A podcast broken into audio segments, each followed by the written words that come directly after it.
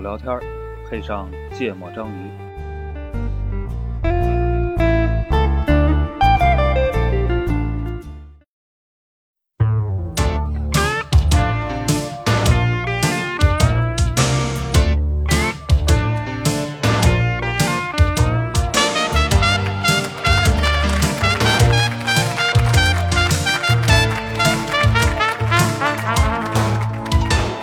Y en a qui lèvent des gosses au fond d'un HLM. Y en a qui roulent leur bosse du Brésil en Ukraine. Y en a qui font la noce du côté d'Angoulême. Y en a même. 大家好，欢迎收听《芥末章鱼》，我是肖阳。一泽，娜娜，哎，我来录这个《爸爸去哪儿》第二季下，哎，呃，趁着这热乎劲儿嗯，嗯说说跟这个吃喝玩儿之外的事之情外的其他也好，刚才盘了盘，有好多东西能说啊呢。，人啊啊，地儿，嗯，哎，对锦州的整体印象你是什么样？整体印象，嗯，就说这城市，嗯，就我的感觉啊，嗯就是，呃，锦州确实不是很发达，嗯啊，比起呃南方的城市来说的话，就是因为我其实去过的北方城市，尤其是北方的相对小一点的城市，不是很多，因为你基本上你在北方你去旅游，大连、嗯哈尔滨、天津，我好像就去，我好像只去过这几个，哦，要么就去什么特青色岛叫青岛，对吧，要么你就啊济南我也去过，要么你就去一些特色的什么草原什么也看不见城市，嗯嗯对吧？像这种小城市，其实我是第一次去，嗯比较小的，那锦州确实不大，啊，从一个市地级市的角度来说的话，嗯我觉得可能比比我们莆田确实从繁华程度上要要小很多，嗯但它比就我就感觉就比较像我们那个仙游县城，嗯但会因为市里可能有一些市里的设置，嗯所以所以那个那个那个，比如说一些高楼大厦，啊就我们仙游是肯定不会有喜来登这个东西的啊、啊，但它这边也会有，肯嗯定得有一两个地标性的，呃呃呃呃呃，酒店啊、之类的，啊、所以我的感觉就是第一次体验了个北方的相对小的城市，嗯但是呢，有很多的东西啊，就是我觉得它它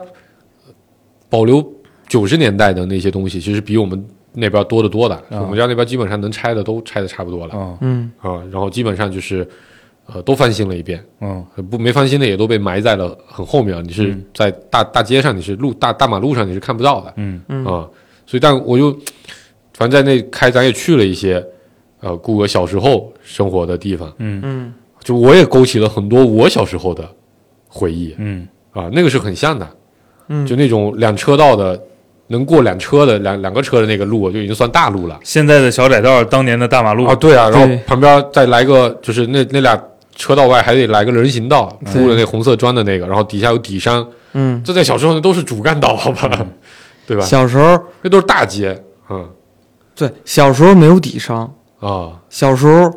我们家楼下那儿弄底商的时候，我爸在城管还去管了一阵儿，啊，我印象特深嗯啊。所以那块儿，我其实我一直在喊格格，我说让他听听我我是从哪儿住的，从哪儿住的时候，其实我觉得他他肯定不听，啊他没有这种感觉。对他没对，干但是我在那儿，其实我还挺，就我一边开着车，我还一边挺感慨的。嗯嗯啊那当然感慨啊，，对，嗯，就是确实太多年没回去了，嗯就是你走的时候可能还觉得那地方特大呢，对吧？就十几年没见过的地儿，嗯可以说就是我之前回去也没去过那地儿。嗯啊，对，就还是，呃，其实其实锦州我们逛的有限，就是虽然我们一直开车在兜，嗯但是它那个新区那方向咱是一直没去的啊，嗯啊。就是虽然呃，咱住的那地方算是新区，那是我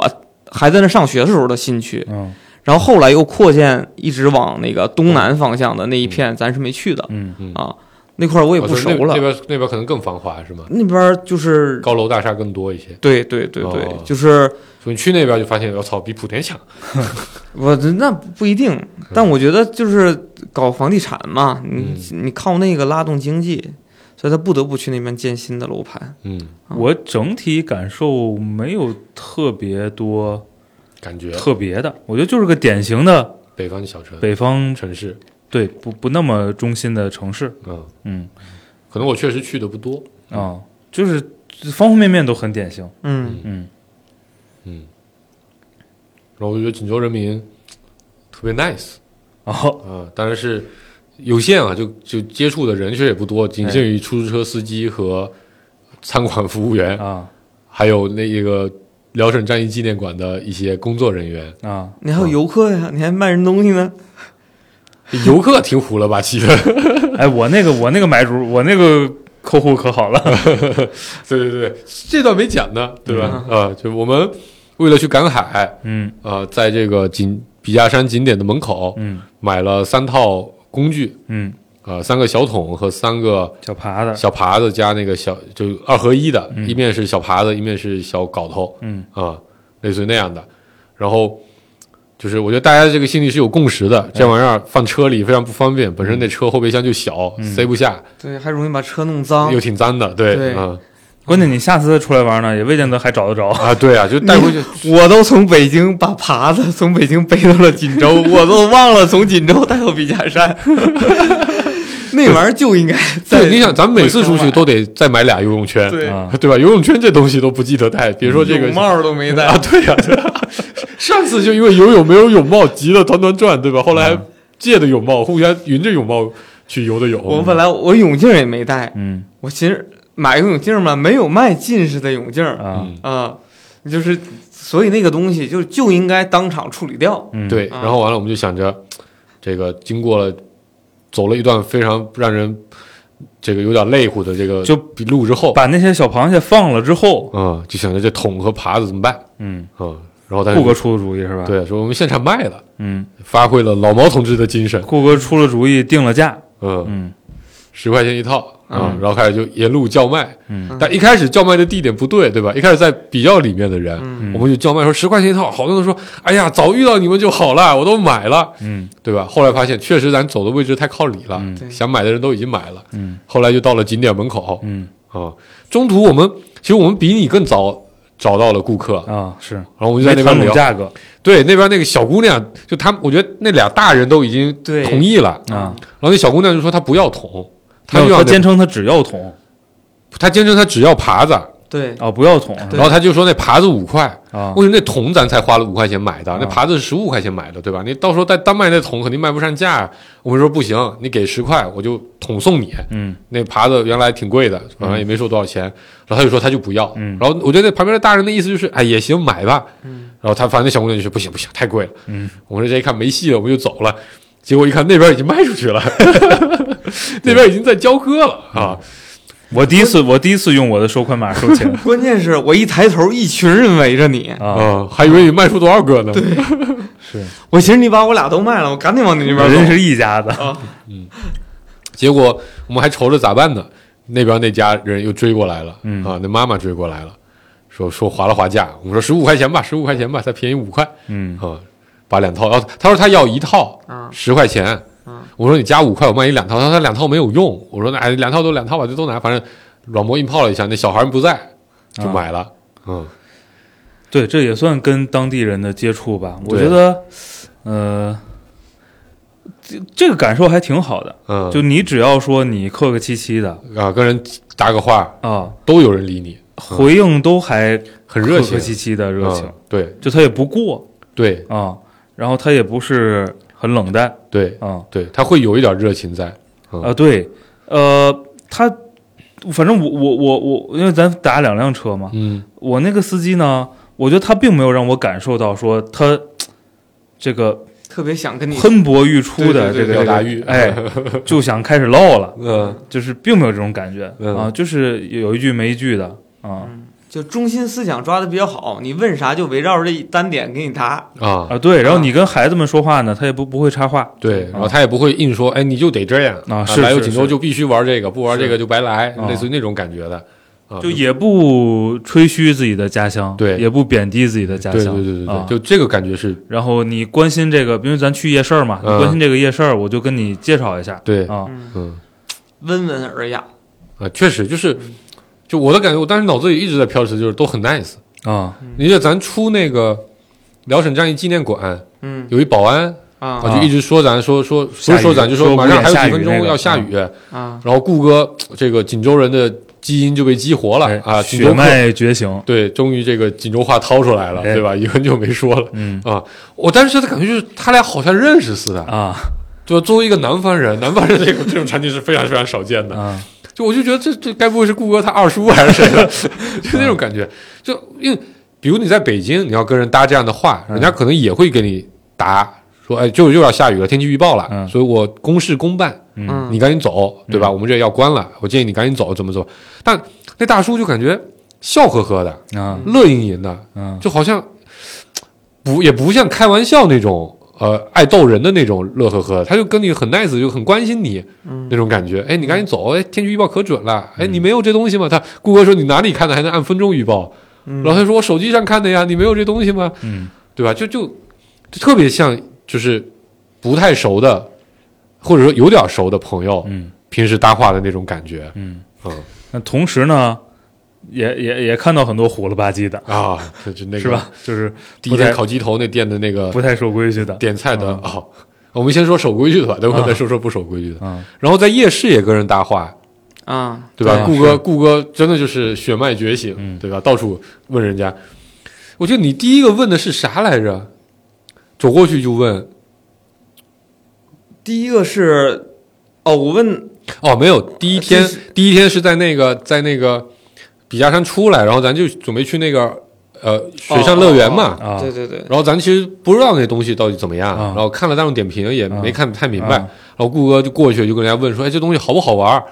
然后人家就一通给他嗯介绍说：“哎，这个东西就是玩那个游乐设施，嗯，如果你孩子想玩游乐设施就，举了好多个例子，他说对那地儿我也不知道是哪 儿，对，他说有个啥有个啥有个啥，然后这边沙滩怎么样，那边水深不让下水，如果你想去玩海就得去那边，但那边人也挺多的，然后就是就是。”呃，体验也不算特别好啊，反正锦州的海也就那样。那哎我我凑过去的晚吗？啊、就是我在稍微有点距离的时候，我一直以为那是个工作人员，对啊，就是那种感 觉啊，就是他其实是个也是去玩的，就后啊来我才知道他是个过来玩的一大哥。对对对对对，但给讲的特别详细，你知道，而且哦，我觉得另一点可能这是咱们没有现场没有恐惧，就是他们讲话还是挺有条理的，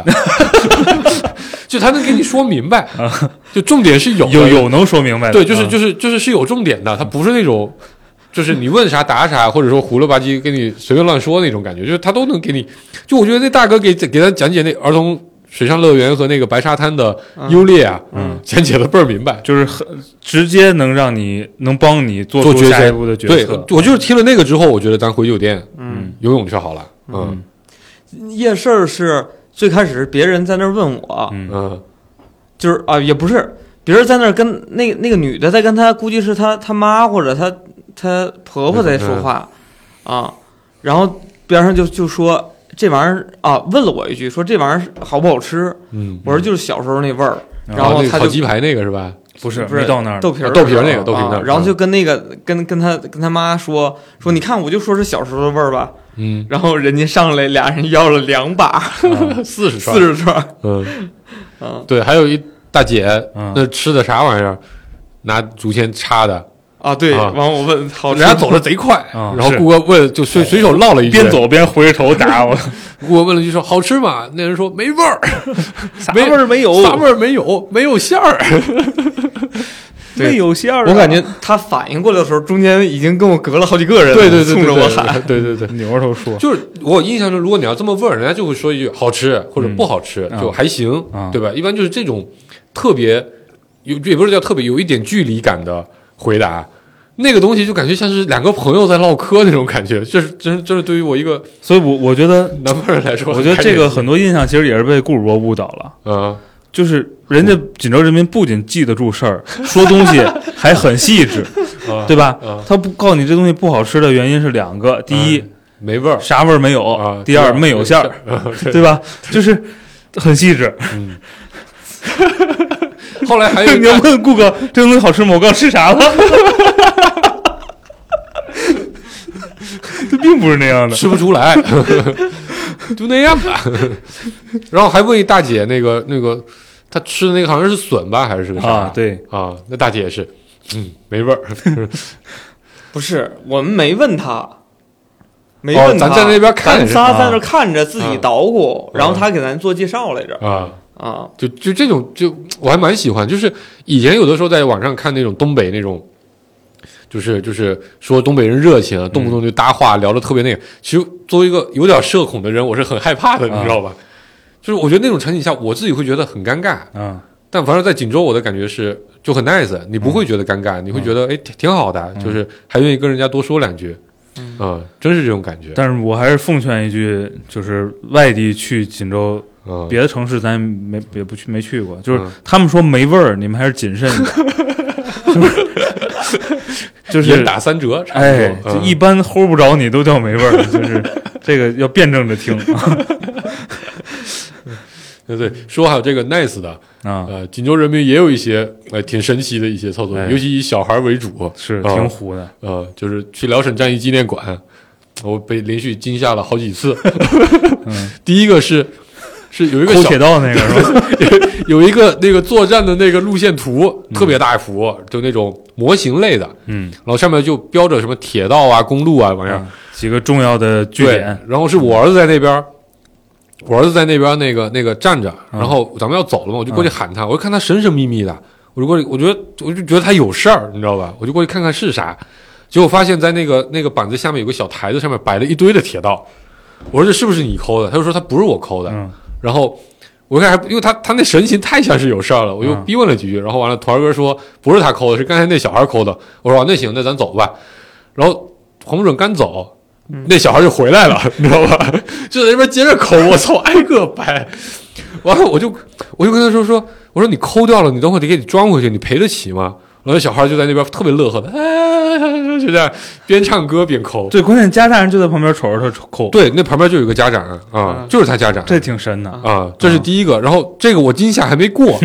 咱就上 楼了。不是，就走进里面儿，里面就有一个那个架着什么炮啊什么的那个、那个地儿，啊，然后就看俩家长在那在那站在那个都都会拿个那个栏杆栏上围起来嘛，那拿那个那个隔离带围起来，有一男一女俩家长，看着也挺年轻，那孩子大概。六七岁，跟咱孩子差不多大，嗯那男生就在外面喊：“你出不出来？ 你出不出来？”然后，然后那孩子站在那里面，站在那炮旁边，愣神的看着他们，就是不出来。然后那家人一直喊你出不出来，然后那孩子也不说话。嗯，我说要是咱，咱肯定先吼起来，对吧？或者硬拽给拽出来。然后我当时觉得，我操，都挺神奇的，但是这个都抵不过 最后上楼看全景化那个场景是那小伙子牛逼，啊！那小伙子牛逼，就就一开始不是说那个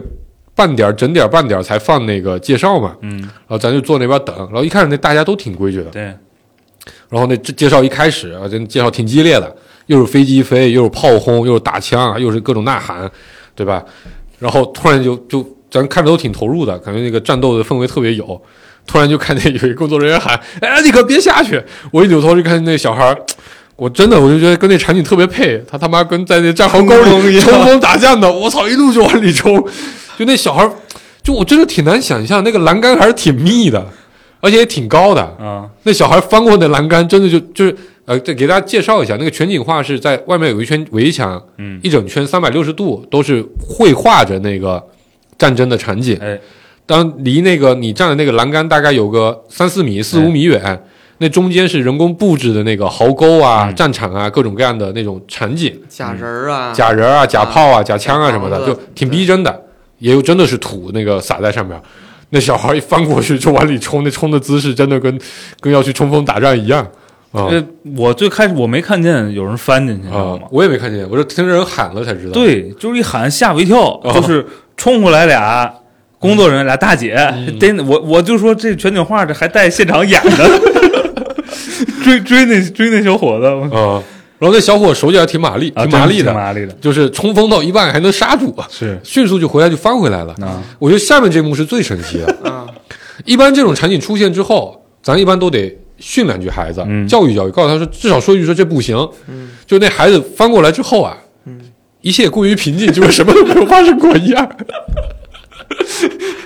这个是让我觉得最神奇的那天的那个地方，对吧？前面那俩大人还在那边喊说：“你给我出来！” 那俩大人孩子翻回来之后，就接着摸着他的头，拎着他，接着接着看去了，对吧？一切都没有发生过， 这个让我觉得特别神奇，真的。我就就我我记得咱咱咱咱家咱那三个孩子也看到了，我觉得他们当时都傻了，你知道吗？啊 我操，竟然能翻进去！我操，翻进去翻出来还不会被骂。觉得他们遭到了不公的待遇。 对对对，嗯对，这是这是对人的两个比较典型的或者极端点的印象。嗯对，然后，对我觉得刚才说城市，我落说了一个点，嗯他们交通很有特色，嗯交通很有特色，嗯不不单是给道路起名叫会飞，就是 您比如说那红灯儿，嗯，它有两个红灯的设计，我觉得这个不是一般人能干得出来 的，这个这这有高人，这个城市啊，城市规划方面肯定是有高人，嗯不是完全不对，但就是不太容易理解，对吧？对，就是我觉得侧面说明了，呃，外地人不多嗯嗯啊， 一般人确实要不受不了， 对，要不肯定受要不了然可嗯能天天出车祸。啊，对，就是他这这还展开说嘛，我展开说，展开说，太有特点了，就是第一个第一个给我们造成了困扰的。哎很有启发的 很有启发的一个设计，就是它是两个车道，右边车道是直行右转车道，左边车道是直行左转车道，对啊，就是这么一个双车道的一个。嗯，然后呢，在这种路呢，它分两个红绿灯控制，一个一个红绿灯是直，控制直行，一个红绿灯控制左转左转。嗯然后呢，这个俩灯不一块儿亮，对直行的先亮。嗯，我觉得这个呢，咱也见过，对，基本上也是对吧这样，对，先直行后左转，对嗯但是半个月过去， 左左转那个灯还是红的，对。那感觉那个直行的绿灯应该要红了的是，对吧？对，嗯，就是我们就一直在讨论，对，这个就是我们因为因为那个左转直行车道车很少，对，所以我们就朝着那道开了，嗯，然后到了那边才发现有个左转红灯，我们就停在那个前面那个等车的那个车灯车后面等着。嗯，我们想着这应该就北京有那种设计，对，就是直行车道先放个五秒左右，对，让对向车道能先有更多的直行车能过，然后再放左转车道，因为左转车道少嘛，嗯就你大概等个。就是左转，比如前面挡路的那个进入待转区，你这个直行就能往前走了。啊啊对对对对对，然后你多放个五秒，这样直行车能多放几辆过去对，然后完了，呃，左转道最后很快就绿了，所以你也可以很快的再再直行。当我们在那边左转车道上，我就起码有四十秒不止。啊，我当时怀疑，我们当时对都，我们当时都以为那个灯的设计是到时候会绿灯，就直行的绿灯会灭掉，啊然后再左转道，于是我们就没有办法直行 了，非常恐慌。 非常恐慌。但是觉得我操，这他妈是一种什么样的设计后？来半个月之后，它终于绿了，对，然后好像还挺长的，就是应该还是能过不少车的。都不知道，反正等的挺长的， 这我是真起码知道等了四十秒不止，啊、等的心里都哦，我觉慌得了。啊这个能接受，这个能接受。第二个我是不太能接受。 第二个呢，也很神奇，嗯，呃，也是两几车道不不重要了，我们在最右侧车道四车道，啊、不重要，嗯我们在最右侧车道，最右侧是个直行道直行车道，因为那是个丁字路口对啊，是它的，没有右转的路。对我们在最右侧那个一定是直行车道，没有任何问题。对头上有个红绿灯，它是红的，啊，嗯，也绝对没有任何问题。啊后边有个车，哔哔哔。我们认真真的停在那儿等刹红车。后面那就这个我说，就是嗯因为那时候那段是我开，灯啊，就是我们开车不，那段顾我客但但可能我观察的，因为你们可能没有观察到那后视镜，我们正正常常的刹车停在了红灯前面，后面那车差点追尾了我们，啊， 因为你们没看到，就他那他摁喇叭的时候，那车头是掰出去的，啊对对对，因为他他可能觉得快撞上了，所以他硬掰了，他赶紧掰了一下车头，啊然后他狂摁喇叭。啊，我们当时全车人都很奇怪，不约而同的说：“操，好好的滴我们干啥呢对。然后那个车呢，就到了我们侧面，？”对，掰过去了，嗯开车那个大哥挺高挺壮的，嗯，怒目而视，对吗？我看我当时已经准备热身了，我觉得 要、嗯这个要摇下车窗来吵一下啊要打架了，啊！然后结果那一脚油走了，这个是这样的，是他车轮掰出去了，然后他就掰到咱们旁边那道上了。嗯，我当但时是以掰为到已经掰到自行车道上了，对，然后他我以为他因为红灯嘛，他掰过来呢又要跟咱平齐，我以为他是要摇下车窗来跟咱干架了，啊要来跟咱骂了。 结果他掰过去之后，呜一脚油就走了。 然后我们三个人都看那个灯，我操，还是红灯。啊，我们说这大哥这么牛 逼，这句话还没说完， 当时我们都以为是这大哥太虎了，然后不遵守交通规则闯红灯，结果后面又呼呼呼，所有车都过去了，就我们一辆车在等红灯， 然后这个时候，我们所有人都懵了，对吧？对一开始所有人都懵了我觉得我们还是具有反思精神的啊我说认真的观察了一下环境，我当时就觉得说，是锦州人民都在没有摄像头的地方就不用都闯红灯吗？对啊，还反思了一下，然后开始观察，结果发现，在右前方一个电线杆上面啊挂着一块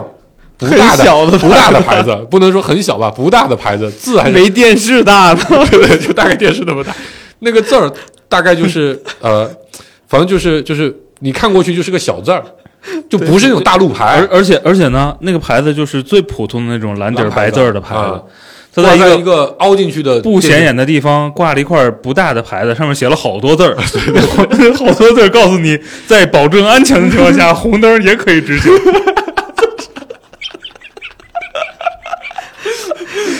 我操，全全傻就了！那那就是那个过程短短的十几秒啊，经历了好多的起伏，真的。一开始是觉得我操，好好的为什么要追尾我，对吗？因为嗯那是个红灯，咱们刹车，不是说黄灯咱们急刹车。对。第二，那大哥掰过来要跟我干架了。嗯。第三，那大哥他妈的闯红灯了。太牛逼了！第四，我操，怎么所有人都闯红灯？是我傻逼了吧？ 最后发现，我操，果然是我傻逼了，真是太他妈跌宕起伏了，太神奇了，我靠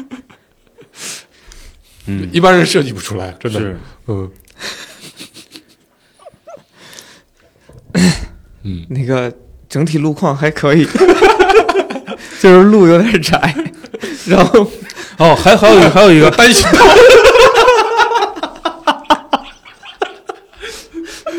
然后我就啊、带着这哥俩 呀说走一走我您就是我小时候生活的地方，对，我就拐我说这是我后来搬家住的一楼的地方，这边以前没有楼，嗯对吧？现在一一大片高楼，对，那是去的网吧。对，我在嗯我，然后一泽就在那儿问说：“你不是说你以前住四楼吗？那去四楼那边儿。”我就拐过去了。嗯，结果刚拐过去，对面儿因为路边儿其实有路特别很窄，对，就两车道，然后路边儿有停的，别的路边东哎还西。停了两排车，，对，其实就剩中间是能错个车就就单车能开过去就不错的一个对宽度，嗯然后有个出租车司机让我下乘客，对我就过不去。嗯，那司机呢也不忙着收 钱，摇下了车窗跟我说：“哥们儿，这好像是单行车道。嗯，”然后我就看了一看，不太像呀。就没有标志，对啊，对我说我我说没看到标志啊，嗯然后他说这道标啊 啥？但他非常笃定的告诉我们对说这就是单行道，这后来改成的，他还说了他改成了单行道，嗯对，然后他还你知道问吗，边上乘客说：“这是单行道 吗然 后整个说乘客说是是是是，我说：“这可咋办？我又没办法，后边好好几辆车，就是他出租车的后边好几辆车，我后边好几辆车你。后面没车，没 有你后边没车，我咱当后面有车，咱还会质疑这是单行”哦道吗。哦哦，出租车后面好几辆车， 咱俩车是别在那边了，咱是完全动不了，嗯必须等那就出租不具备车开交走，通条件，必须等那出租车开走，咱才能动。嗯那出租车在那边收钱， 也不认真收钱，在那边一动的跟咱白户说这是个单行道，嗯停了挺久的。嗯，然后咱就有点儿觉得不好意思了啊咱确实不熟路况，开错了，但是还担心被拍。嗯，然后但也没办法，咱嗯那车又特大，那地方又特小，咱看前面有一个也是个丁字路口，啊能拐到小区下面能一个掉头小道里，能掉头。嗯，我说那等着出租车司机走了，咱就去那边掉头、出来得了。然后完了，那出租车司机就开走了，嗯咱就努力的错过了那个前，就我觉前得面那些车还都挺给力的，都挺都挺都挺礼貌，就是啊他也会不摁硬喇叭也不摁也不喇叭，挤也不憋也不别你，对还让咱还让咱，然后咱就错过去了。到了丁字路口，那车是确实大，嗯路也是确实窄，对那路边也停了好多的车，然后咱就扎进去了，嗯开始往外倒，然后就有好多车这个。呃，要啊，咱等了好几辆车往前走了，对还有三轮车，还有什么垃圾车，反正挺多车嗯好的。不容易倒过来了，好不容易不，还有辆车是那个要要拐进去，要拐进去，啊要拐进咱那个小道，对咱能说，哎，这挺好，嗯给咱拦一下那个内侧过来的车，咱可以不慌不忙。对。然后咱非常努力的在那边打方向、掰 轮，对吧？啊掉头你，说我开那个大车，本身就我没谱我车本来小，嗯我开那大车我就没谱，我心里挺紧张的。嗯，然后我就一通掰呀，我操，对，然后我当时就在预预期我可能过不去，对嗯不对？掰两三把，对我得掰好几把。嗯，结果好不容易掰到快过去了，就是头已经能看到那个正常方向了。对，然后突然发现那啊边有两辆卡车， 两辆小皮 卡也停在那边，逆就是逆行过来的，就跟我走就一跟样咱走的是一样的道，而且那俩车都比咱那车还大对，啊，就是这个心理，就是你做了很多努力，嗯，你终于正常了，对。在一个正常的方向行驶了， 突然发迎面现又过过来不去两辆车了，，对，而且那两辆车扎的还挺深，就扎在那个错不过去车的那个位置。就那个时候，如果咱要硬掰着再过去，那边肯定就大堵起来了，嗯就那种感觉，就瞬间但是就傻在那边。而且那个就是顶在最头里那辆，如果那是单行道，它也逆行了那个车，嗯，那司机目光极其坚定， 就是一副你们赶紧，对吧？赶紧把这事我弄我完，我我等会要走。对我也不催你们，但你 们赶紧。对，一瞬间我们就觉得，哎，算了算了算了，咱咱也不在这边掉头了，也不逆行过去了老子进小区。我进小区走吧。哥，我还是记事儿了，我知道那边能出。啊对对是对啊对对，我本来是想回去，还想跟他比划比划我那房那四楼那个房子嘛。嗯，对啊对嗯对，后来堵得我，没脾气了。对对，但是我特别欣慰的，就是整个过程没有任何一个车按喇叭啊，是啊，就这和是我觉得这特和别北京带劲早滴滴滴了，啊，北京肯定就瞎聊，你傻逼，你他妈单行道就这么开。咱唯一一次按喇叭是咱挡人路那次，红灯不执行被 摁的。锦州人民开车，呃，就是也挺快，也会别车山，但确实不怎么摁喇叭，就是那些不文明行为嗯，相对少一点。嗯嗯显得不太着急。嗯，嗯，对吧？这个城市的特点应该差不多了，是差不多。多了。嗯，想起什么再说吧。对，聊聊孩子，孩子，我觉得，我觉得还是有变化的。嗯确实，你大一年，嗯这么大的小孩大一年，我觉得变化还是挺大挺多的。嗯嗯，就是胡打乱闹的这个比例有所下降。啊，就去年那种胡打到停不下来的那种胡打对，没有了。去年就基本上就是胡打乱闹，嗯啊，今年呢，就主要就是就说不话管太是大在声。地上还是在水里，还还是是在在车海里里，在嗯车里就是胡打乱闹。嗯今年他有一些时间是不胡打乱闹的。嗯，啊、但主要以说话很大声为主。哎，嗯，希望明年就应该，我觉得明年应该就能控制住音量了今年就是对，就是无尽的说话。啊。这但真的是他们说的东西其实是有条理的了嗯，比去年强点儿。啊。啊去年感觉他们仨之间对话还是有障碍的哦啊，对，而且呢，我觉得说话的确实水平有所提高、嗯啊。去年也说话，嗯，基本停留在互相攀比屎尿屁， 对对对，现在已经发现去攀比年以笨单词、笨各种屎尿屁单词为主，哎嗯现在已经有有有有场景有情节了啊，还能有嘲讽技能，哎哎之是类 的，嗯，还能有提前约定你不准嘲讽我，然后顾主播这个拾掇头发的这功夫明显进步了嗯啊！去年我记得去年回来我录音是说没说我忘了，嗯，但是肯定是教育了我了。嗯这个这个女孩比男孩麻烦，哎，养闺女费劲，嗯，因为去年的体验去年是，是你自己说养闺女费劲，因为你看她弄头发，对呀你受不了，对啊，我就忘了我节目里说没说了，说了，就是呃，去年一个很很在我脑子里很重要的镜头就是。就是洗完澡出来，那俩小子已经干透了，又出了一身汗了。对对对，那边儿还没吹头发呢。对对对对对， 就是嗯，但是今年呃，因为都是在顾哥房间集合嘛，对好几次，就是都呃等我呢别的我也不懂，嗯，但是顾哥那手法，嗯你明显看着这就是干过。今年能扎花样了，啊哎去年基本上就两个羊尾 啊，不是两个羊， 两个马尾，不一定指着哪儿，就是几点，对对对对对几点不好 说。对对对，今年他至少是对称的，啊，而且还能中间有个花儿，哎，啊是是是，嗯，而且很自信，你知道吗？就最后出来咱返程的时候，跟闺女说说这个这个头发先这么弄，你坐车要不舒服，爸爸再给你改了。啊我觉得，哼，有自有自信，有自信啊，嗯，你要是我想你要不舒服，爸爸给你剃了， 这个这个这个我会啊，但我我我我觉得我就是照顾我闺女，因为我这半年都一直自己带嘛，嗯啊，所以我觉得就是她自己在成长，啊我也在成长，嗯互相也有点对默契，互相默契会导致效率非常高。嗯就你像我以前基本上就是比，咱之前有也有浴缸嘛，啊，对吧？就是住那个酒店嗯呃住住之前那个酒店嗯也有浴缸，然后我给它放水，我就在边上等着 它。嗯放水我怕它摔倒，嗯对吧？然后我要就是提前给它把脸弄一下怎么样的。然后现在呢，它自己就会洗脸了嘛，嗯嗯去年还不会呢。嗯然后它也知道在浴缸里不能乱跑，嗯嗯一去年它我还怕它会在那儿摔或者迈出来怎么样的，所以我现在就夸水一开，然后弄干净了，一摁开始放水了，你进去待着吧。嗯然后它就自己在里边儿自己开始拨楞了，嗯完我就去我自己洗去了，嗯啊，完我把自己都收拾的应当了，然后再给他弄，嗯然后期间呢，我给他把弄得差不多，我就开始洗那个那个泳衣什么的，嗯对，然后等他出来，我再带他去那个淋浴那儿冲一下，就很快，嗯嗯所以基本上你儿子。出来来的时候，他不也刚弄完吗？嗯我这边基本上就也也给他弄的差不多了，嗯就就这个统挺好筹做的都非常好嗯啊。对，然后以前扎辫子，我是要扎好多遍啊，嗯啊，现在就是只要是那一绺扎完就不用动，而且很对称。嗯，对，确实进步啊了。我这个今年没有去年进步明显。嗯，去年跟我出来一趟呢，进学步会了特别自己多洗澡。嗯，啊，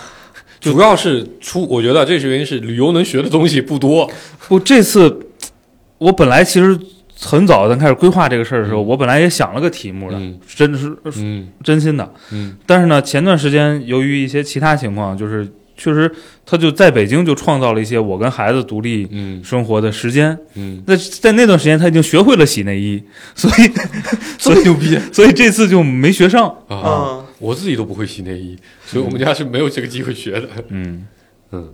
然后呃，还有一个就是比较省心，无论是在车上还是在吃饭的时候，就他们三个其实是能相对不需要依赖我们自己找事儿干的。嗯就尤其是第一天喝酒，咱仨喝酒的时候，我啊觉得是就非很自在了，啊嗯很自在了。嗯，然后你去年喝酒自在，自在太多了，去年我操那锣吹的呀，对你记得吧？对去年给他们买了个那个，一直在那小罗儿号到处乱跑，嗯对吧？他现在就基本上就会在一个地儿，嗯一个地儿胡打乱闹。学会学会一点文斗了。嗯对去年是只有武斗，嗯，去年那那锣吹的呀，我操，这印象我太到现深在还刻能想起来。了然太后可怕了还有你看，咱回来的路上，其实他们玩儿这个脑筋急转弯儿，得玩儿俩小时。一个多吧，嗯，得有， 我开车那段儿是吗？对呀啊，啊嗯，就是我开那段儿我心思没在那儿。就 都在就都在他后仨半就段一直按非常遵守规则的按顺序出啊题，按顺序答题。今年能更好的遵循指令了，对啊这点是比去年强很多的，嗯就是而且很高级，三个人玩儿的，啊就是那个小团儿，其实我觉得表现最好，嗯哦就是他是会基于那个呃不准合格儿出的这个题去做修改啊嗯啊，然后再再把问题抛出来。嗯然后还会再限制，比如你可以回答几次，或者你在多少个数之内回答，哦嗯然后不然我就公布答案，嗯，就会就是嗯就他们才创造了一些规则，对啊规则互相约束，然后三个人也在不断的修正嗯，嗯啊嗯。就我觉得这个我在后边那会儿我是就虽然很吵，啊，真的哦很吵，就因为他们很兴奋，就他们觉得就三个人能共同玩的一个东西，我觉得而且能互相考验，嗯然后每个人出了题，别人答不上的都很自豪，嗯啊，对，然后也会纠结于一个答案到底儿是不是答对了一半儿，嗯啊，呃就感觉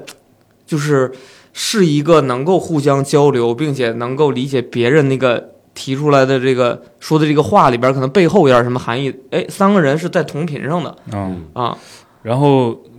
我觉得赶海那个过程也是，嗯就是确实他哎，这个东西也不知道该替他高兴还是该替他悲哀，就社会化程度变高了，嗯就是大家还是开始寻求协作了嗯嗯，啊，就是孩子们之间啊，嗯，去年只有攀比，去年只有比，就就是你我那儿几个，我这儿几对，个。爸爸为什么他的比我的多？那个是为什么我他的，不能放你那儿。对就对去年还是这个水平对对对的对啊，对。现在社会化程度变高 了，嗯也我觉得还有一部分原因是今年东西确实也多，啊，是不用想， 对，啊去年那东西确实是稀罕，嗯嗯，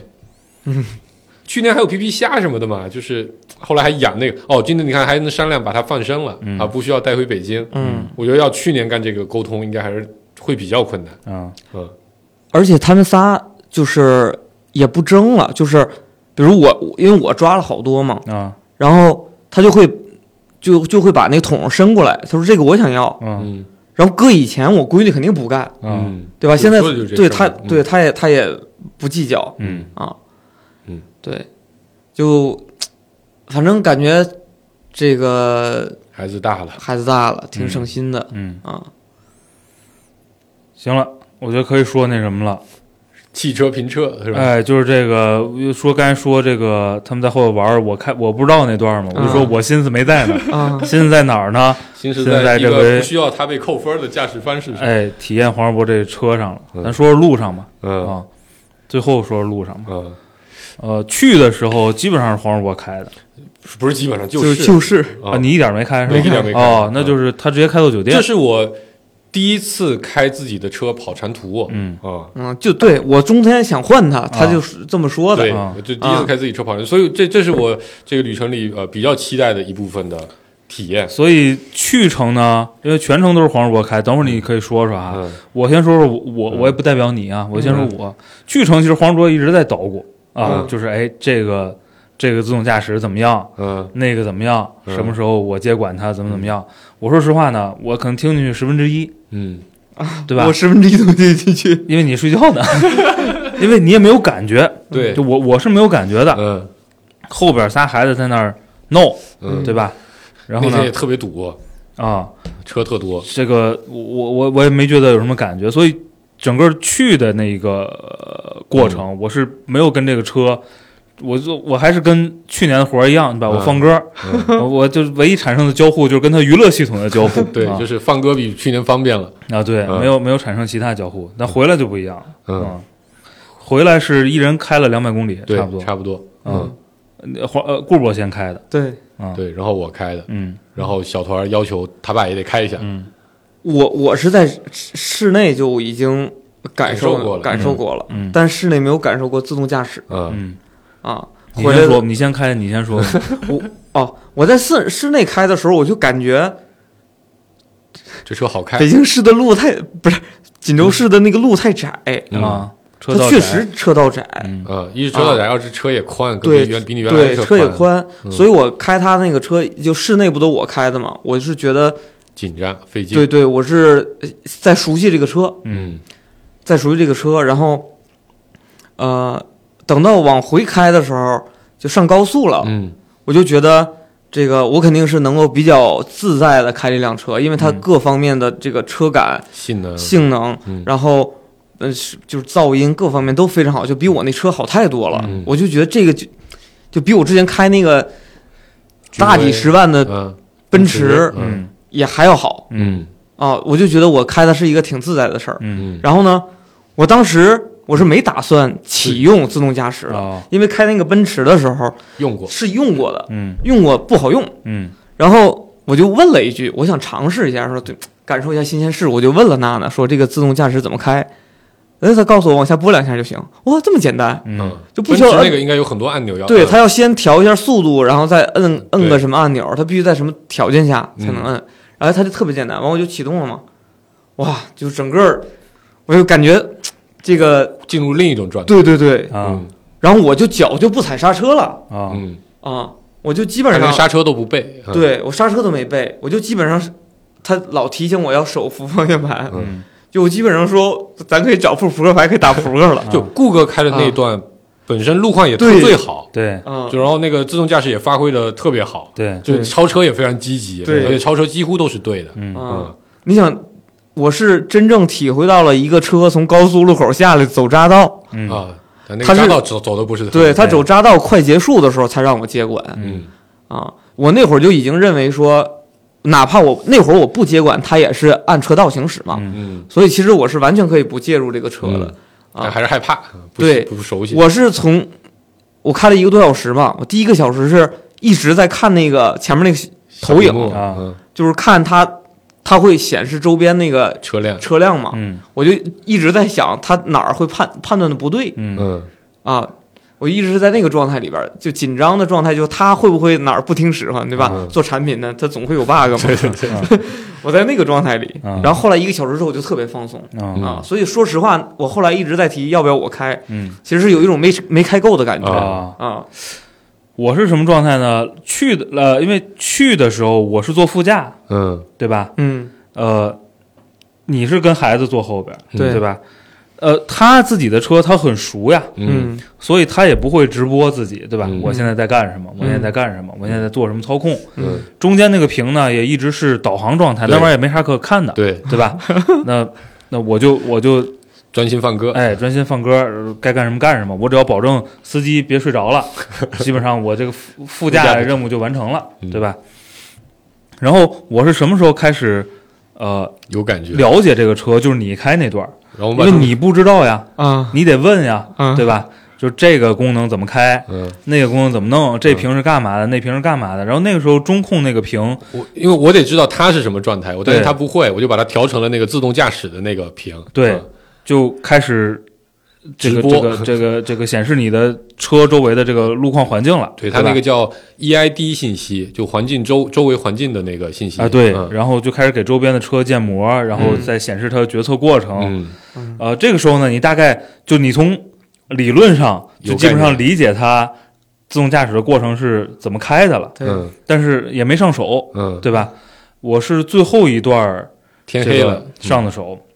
因为我这个人什么习惯呢？我不我不爱开别人车，嗯就如果租的车无所谓，嗯，嗯，但是车，因为我我屡次在节目里说过，车对我来说是个很重要的对，个人空间，嗯对吧？不要碰别人的车呢，我就尽量你别开，嗯对吧？我的车我也不太愿意别人开，你可真不心疼他，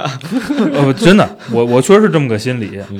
但是呢，确实那个会那会儿已经天黑了吧，八点多了啊，嗯八点了，咱吃完饭，对，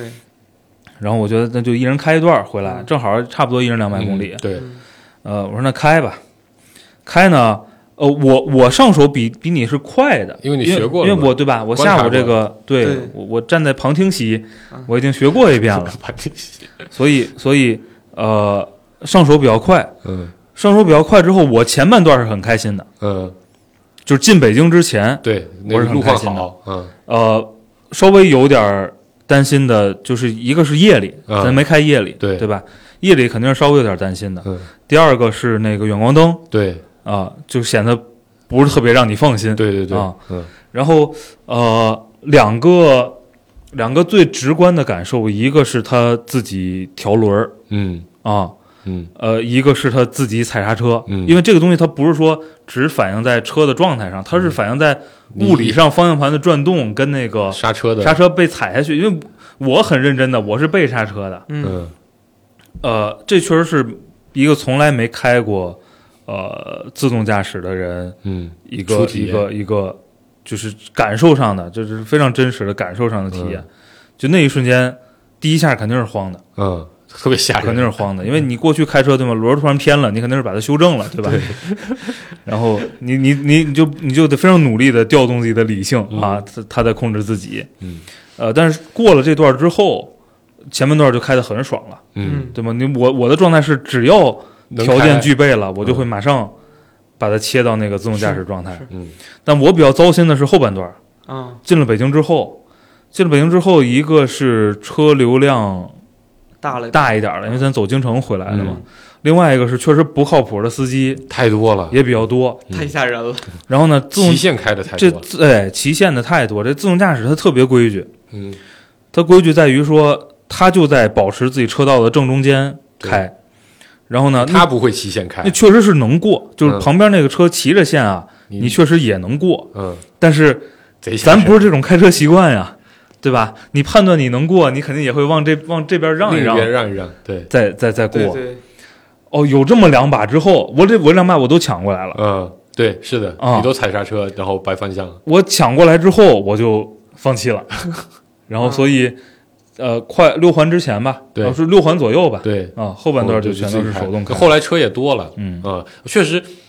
我觉得北京的司机不规矩的确实更多一些，嗯就也不是那种不规矩，就是你在你在外地的高速上开车，也有那种开的特别狠，嗯就瞎开，对吧？然后各种路他都超，然后什么应急车道超也有，但更多的时候就是你是可以在自己的车道里保持正常的逻辑在开的，嗯但北京这边就有很多车骑个线啊，连续并道，嗯对吧？或者扎到并进来之后，不沿着它那个并并道的那个再往前开，骑着实线你就过来了。嗯这个对自动驾驶都是极大的挑战，是，因为它现在还学不会不守规矩的时候，我该怎么应对？嗯，对，它只能把它当成一个紧急情况来应对，所以基本上刹车或者打方向就会变得很急嗯，啊、那个都会比较吓人。就是你在我前半段的高速上开，我的感受是，咱基本上就一百二吧，对对吧？呃，一百二呢，他自己开和自己变道超车，嗯，在你熟悉了它之后，你感觉是省心嗯也放心的。对，啊、呃，等到快逼近六环了，嗯，咱还是一百二嗯，它还是一样的开法。没有六环里还有六环里一百130三了，啊六环里还有一百三哦的，哦对对 对嗯对对，贼吓人那个。就 那那个就太刺激了，那就有点受不我了也。是第一次，也是那边儿那个车，突然间就辅路过来，对哎对对对，过来，匝道过来，嗯然后我就一下子就接管过来了，慌了就嗯特别慌。嗯然后你接管的时候，因为那个速度快，我也没敢猛踩刹车，我是接管方向盘，它要变道，我给扭回来了。嗯，然后你有一下在跟那个方向盘较劲，对，嗯他要抢一因下为你他方要向，抢一下，完嗯我再抢回来，然后就那会儿就我靠，就感觉就是他非要往那地儿去，啊，对，嗯就那一瞬间就感觉就一身汗啊。啊，另另外一个就是他踩踩刹车习惯跟我不一样，对他踩的晚，他踩的晚，嗯就但是咱他习惯滑行慢减，多滑一段来对吧踩的，就是嗯因因为我开车跟我爸学的嘛，我爸给我的第一个最重要的原则就是先控制速度嗯啊，嗯然后再说嗯啊。他呢，他确实他踩的挺好的哈嗯，说实话，他踩刹车水平挺高的，就是他不会有那种很突兀、突然间晃一下的那种啊对踩法，他还是很平缓的踩。但是他不提前，嗯，他不提前跟我习惯不一样，这个东西，你看每次我你坐你副驾你坐别你人坐车后边儿，嗯你坐副黄世博坐副驾，他知道我我好多次我是说出话来的，啊我说踩呀，哥们们儿该儿，踩了。我我一直盯着你们俩， 就是我说这个话的过程，就是我努力调动自己理性的过程。我说我尽量我不踩，我试试它。你感受一下。啊嗯，对呀、这就是为什么在去的路上，你在提醒他。看往前面看的时候，啊我心里里边在等这车自己刹车，你知道吗？啊，啊，你以为我开了自动驾对驶是吗？嗯，因为我知，因为我开过自动驾驶的，就是没这个体验好，但我我知道它到那个距离它一定会刹，嗯但我没想到到那个距离就是马上它不提醒你，我也会喊你的、嗯那个时候，嗯啊，对，那是我愣神了。嗯嗯，对，然后，但是我真的觉得，就是千万不要把自己没开辅助驾驶理解成开 了，啊，我觉得这是挺危险的。嗯，啊，就是它应该有一个逻辑，叫做，比如我多长时间如果没有没有动作了，它要自己去嗯，提醒一下我现在正在辅助驾驶辅中，助驾驶中嗯啊，或者说它自动切入到辅助驾驶嗯，啊，切到切到自己开之后，呃，反正他这车开着还挺挺挺挺合就适的就是一则主播在前面的一百五十公里没有体会过这个车的油门是啥样，啊，是几乎没有体会过吧？是啊嗯，就是只从匝道什么出来之后，踩那么两小下，嗯，啊，对我踩到它够状态，我就我就对切状态了。嗯，啊而且就再说这个车，孩子们都没坐够，啊嗯我挺奇怪的，啊，这么长时间，这车座椅还是比较舒服的，就是我我自己的感受，因为这也是我第一次开这个车跑长途，其实跟通勤是不一样的。嗯其实通勤开这个车，并不是非常非常完美的一个车，因为它太大了。啊就有的时候，因为我就很怀念我原来开那小车的时候，虽然那车没这动力强，没这个好开，轮也比较重，但有的时候就你就很怀念那种，当你有点着急要赶着去干某个事儿，嗯然后四环车说多不多，说少不少那个状态，以前你是可以疯狂的窜的，嗯现在是没有办法做这个事儿的啊就是那整个车的调教的整体的那个逻辑也不允许你说非常猛、非常刺激的去开它啊、嗯就是你总觉得那个不对，嗯而且因为那车一晃，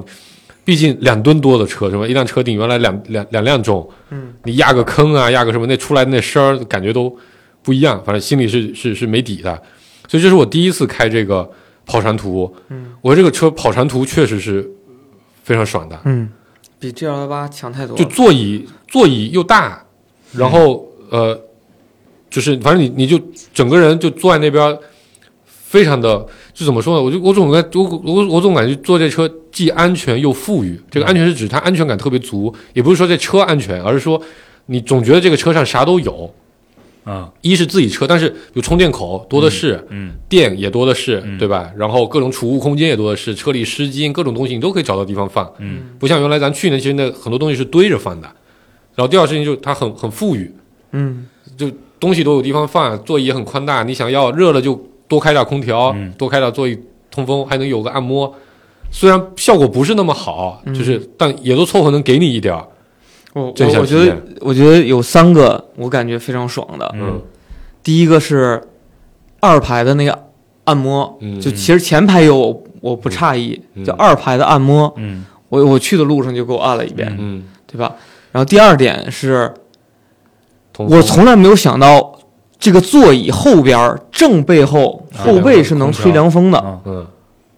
因为我开的时候我就热，啊嗯我是直到换他开，我坐副驾的时候，我他还都嫌热，啊对，我我睡不着，我才说我后边太热睡不着，嗯，这时候他才告诉我后背能吹凉嗯风，我去太爽了，你知道吗？嗯你你就能能知道那种就是感觉浑身都很凉快，就后背这一块热贴着嘛，这其实尤其是前排座，因为它我那车没贴膜嘛，啊然后咱又是朝西开，其实阳光直射之后，但是你直射我前面是不热的嗯，就是因为它背，因为你前面有空调啊，啊，对，就后背贴着那个地方，有点闷，哇靠，有凉风，嗯，嗯，屁股也有，对对啊对吹对。的容易拉稀，第三个就是那冰箱啊制冷还不错啊啊，就拿出来，因为我以前装过车载冰箱，嗯，就之前那辆车就装那过种的车接那外接的啊，对十二伏电源给的啊，嗯，，我觉得车载冰箱就是个这个纯占空间的一个废物，嗯嗯，因为你要很长很长时间才会凉。嗯才会凉，然后冬天吧，它也不就不不暖和啊，，就就但是啊那我那车是能暖和的嗯，它是冷暖箱，就是对，它是冷暖箱，就是它这正常它是保温嘛，对吧？你对保温也它不能行，加热，它也保温不了多少嗯，这是我对冰箱的认识啊。嗯然后它那个冰箱就也很好用啊嗯，啊，呃，这个专业科普一下嗯啊，因为你咱买的那些外接冰箱，基本上都是那种叫做呃呃呃，就是制冷剂，就是它是通过就类似于那种冰袋儿，不知道大家用过嗯没？就是一一个铁片一摁，通过给它通过电。它就自己会变成冰块儿，嗯它用那种逻辑来做的冰箱，就说白了，它是靠外面有一堆凉的东嗯西、或者热的东西来、来对里面去做温度的调控。但这个车配的冰箱是压缩机冰箱，啊就是跟咱家里用的那个冰箱的是一个逻辑一样。嗯对，所以它是可以真正的制冷到你目标的温度的，嗯而不受限于制冷剂本身的性能啊、嗯就为什么这个车的扶手的空间其实是比较小的，嗯比起 L 八 L 八那个扶手空间特别深，因为它下面没有那个冰箱嗯啊、它这个因为它那个确实制冷的那个压缩机嗯占了比较大的一个地方。哦，还有一个嗯就是那个无线充电，啊嗯哦，我觉得倍儿好。啊嗯就开着啪手机往边上一扔，嗯，我就我我最开始不知道，嗯我就拿手机，我说我这手机怎么满电 了？呼呼不掉电，对呀，我说以前用一天基本上一到路不掉电。嗯然后后来我问他一句，我我坐副驾的时候，我说这是能充电的吗能充电的吗嗯啊？他说是啊。哎，我还特意试了一下，真的在充。对，就是我觉得理想的很多理念，就是你看，主驾有，副驾也有，嗯充电口是六个，嗯就是每一个座都能单独充电，嗯杯架也是六个，嗯每一个座都能单独有自己的放饮料的地方，然后而且不是那种凑合的，比如说在哪里挤出个啊弹出来一个小东西给你放，然后放手机的，每个座位都有设计对应的手机壳，所以就是以前总会有那种场景，嗯你用了我就用不了哎，咱俩轮流用，嗯就在这个车上是不存在这个，就座椅通风，你坐前排有，后排就没有，对吧？大家就会抢着去坐前排，嗯在这个车上都不太存在于这种嗯场景。我就是为什么这个车给我感觉特别富裕啊的那种感觉，就来自于这些地方。而且咱还没干一个事儿，就咱要想让孩子消停，完全可以嗯把二在排后屏幕打二排屏幕啊播是动画片儿是嗯啊。对我是觉得照顾一下他们眼睛。对，就是啊你真要把这个车用来哄孩子，嗯那它这里面有太多招了，这咱确实在这方面都比较龟毛，嗯 对，一招不用。你想，你就想象他们都大喊大叫的时候，你把它转化成让他们唱个《孤勇者》，嗯对吧？还有麦克风，嗯我感觉他可以六个，咱全程六个小时他都不带找咱的，嗯对吧？零食也不用吃了，我觉得， 嗯，但就咱没舍得用这种招，觉得有点有点，再大点儿就行了。嗯我我我在车内的体验，就基本上就刚才黄世博说的那个，那个是我最核心的嗯正面感受嗯啊、就是因为它空间规划很合理，嗯嗯空间又很大，嗯所以你你这些呃各种湿巾、纸巾、水、零食、乱七八糟的，呃，你可以比较好的对，都放在很很方便拿顺手地的方位置，对的。啊哦包括你看，咱以前垃圾袋都得专门找个地方挂着，啊对这次垃圾袋放在脚边还有富裕的地方，，对，嗯，然后只要你自己就是坦舒服了，规划和使用东西的能力别太差嗯，啊，就能获得一个很好的长途路上的体验嗯啊。所以我顾哥那个形容很对，就是这个车跑长途嗯，特别像坐高铁，对，啊，就你坐上那座位之后，然后东西规规矩矩的，你就这边坐着等着吧，等着到终点就行了。嗯嗯你看我我我车上我说了一个遗憾，嗯就二排座椅不能横向来回挪啊，嗯，啊就，把它，你我觉得二排座还可以倒着往后，不能撞，转过去打牌是呃后吧？ 面再立一个桌。你知道有很多人买那种特别小的小茶几， 啊就是腿比较细的啊，然后呃上面一个小圆盘就放在二排的座椅中间嗯啊啊，然后三排是有一个插座的，嗯啊一千一百就咱上次录音时候插那插座，你在那上面接一个小茶壶嗯啊啊，福建人民就可以开始泡茶了。啊嗯对，然后泡茶煮粥，啊！就是你带一种那种小小的那种小锅，对吧？我跟电磁你说，锅，有个东西叫 暖壶，嗯，嗯那这个这个暖壶好有新没提，这该 提一下了。 这就成为了一个内部的梗，是吧？嗯所以这车就以前，我觉得我以我现在能体会到，我原来跟别人说，我说我有了这车之后，我没有什么换车的需求了，嗯就在家庭用车这个场景上，没什么换车需求。我觉得很多人肯定都觉得我是因为买了这车啊，自吹自擂，哎哎，觉得想证明自己买这车特别对而吹的，对吧？我觉得你们以前肯定也就没有那么直接的体感。我现在的感觉就是，你说你给我个再多点两百万，让我挑个家庭用车，我就没有什么车我愿意说说说，就是更好的这类设计的车，嗯比如说你的座椅通风更牛了，刹车更牛了，悬架更牛了，可以。但你最好你的基础的这些基础的理念是一致的情况下，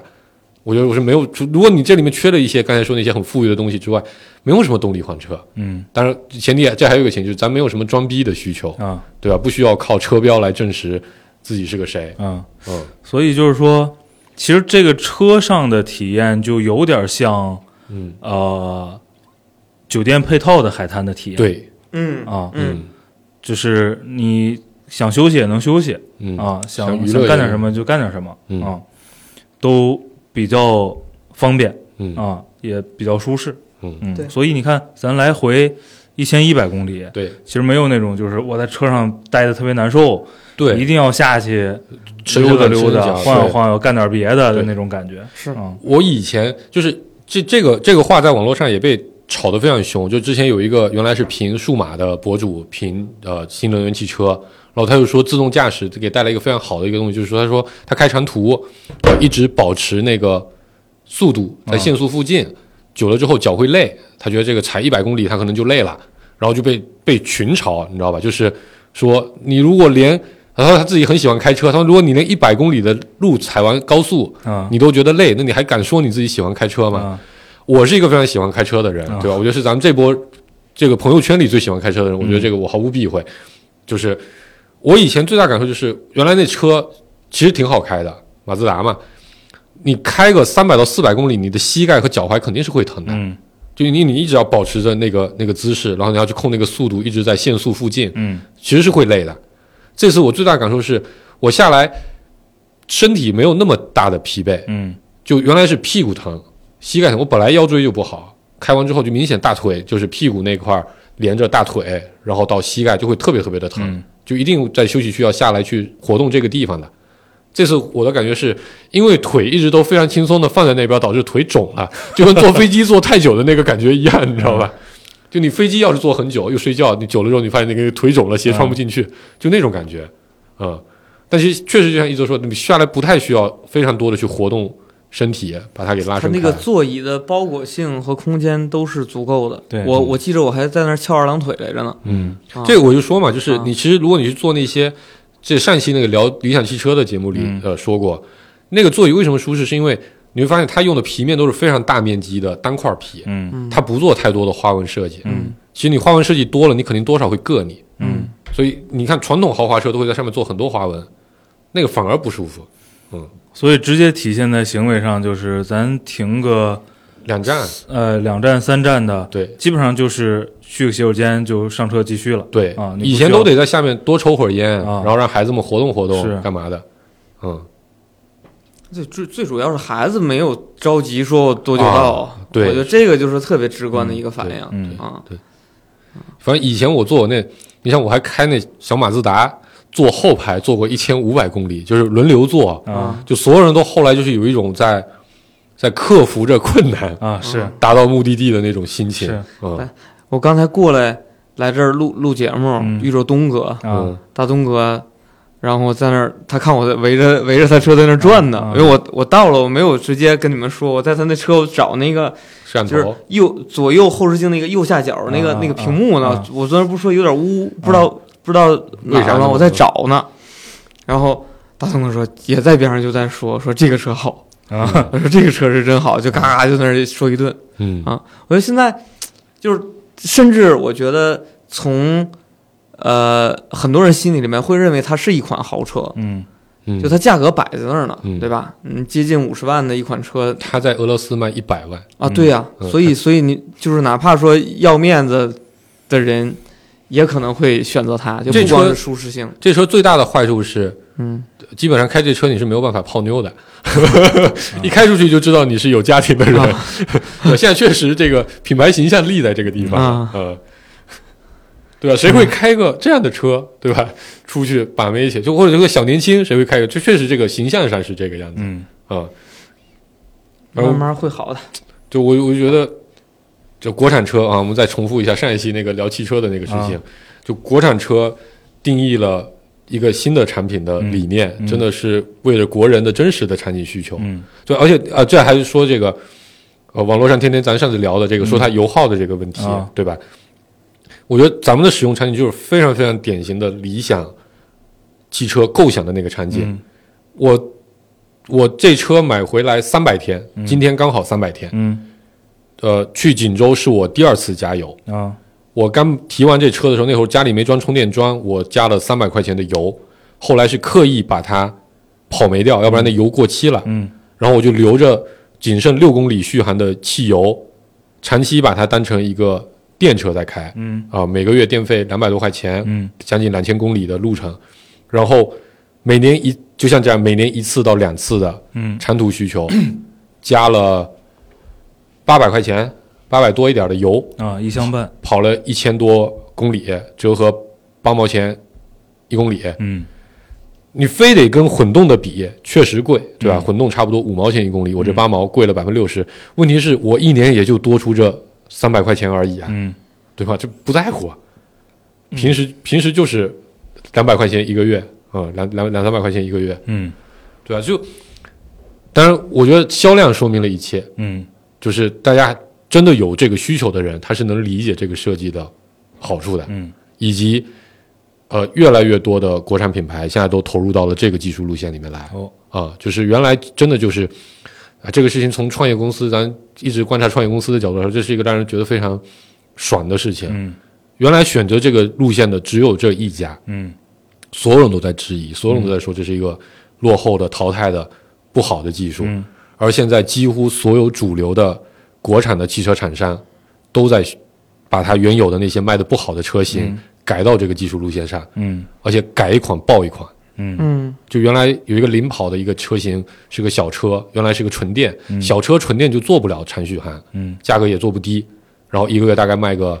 三千台嗯左右。后来出了个增程款，就是跟理想一样的逻辑的动力系统，现在一个月一万三嗯，啊，直接翻了四倍的销量。嗯，啊，我觉得这种就很励志，你知道，就 很像个爽文，嗯对吧？就全世界都质疑我，就我坚持，最后发现我是对的。嗯好吧，又一次为理想汽车做了广告，就两期了，该打钱打钱吧啊，不，股票多涨点儿也行。嗯嗯，差不多了。嗯，这个《爸爸去哪儿》没想到还能录个两期。哎，嗯，虽然这次行程感觉比上次其实更匆忙一些，因为路上的时间更长主要怪你俩，啊，我就说吧不，愿意多请一天假。啊就是哎有正经工作有错儿，现在是吧 啊，？ 对对对。好，这次还有发明了个梗，对吧？嗯，这以后的节目里肯定能用得上，大家是到时候再了解吧。是，嗯反正呃，这次路上时间长，嗯然后呢，呃，还因为还是只去了几个地儿嘛，嗯，呃，这个是跟上次的对，逛了点景点一类的个地方。嗯区别，也是两种不同，其实两种不同形式的玩法。嗯，嗯想想明年咋办？嗯，怎么样给大家更以后说不定每次都就躺着 没干别的，那也是录不出啥了。那就没有必要汇报了。啊行，嗯差不多了，说了，说到这吧，嗯，拜拜拜。拜拜。 voitures qui tapent sur des machines. Y en a qui font la cour masculine, féminine. Y en a qui lèchent les bottes comme on lèche les vitrines. Et la même qui font du cinéma qu'on appelle Marilyn. Mais Marilyn Dubois sera jamais normandine. Faut pas croire que le talent c'est c'est tout ce qu'on s'imagine. Mademoiselle chante le blues. Soyez pas trop jalouse, mademoiselle voit les rouges. Mademoiselle chante le blues. Elle a du gospel dans la voix. Elle y croit.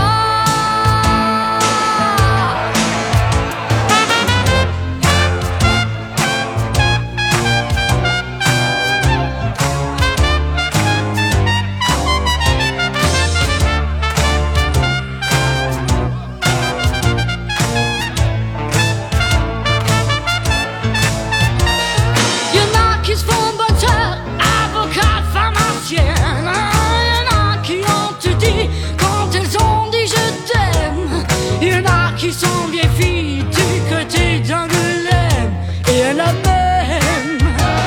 qui jouent Fanny Béré, Dijoin et Cardinal. Qui mélangent vie en rose et image et finale. Qui veulent se faire du bien sans jamais se faire du mal. Mademoiselle chante le blues. Soyez pas trop jalouse, mademoiselle voit du rouge.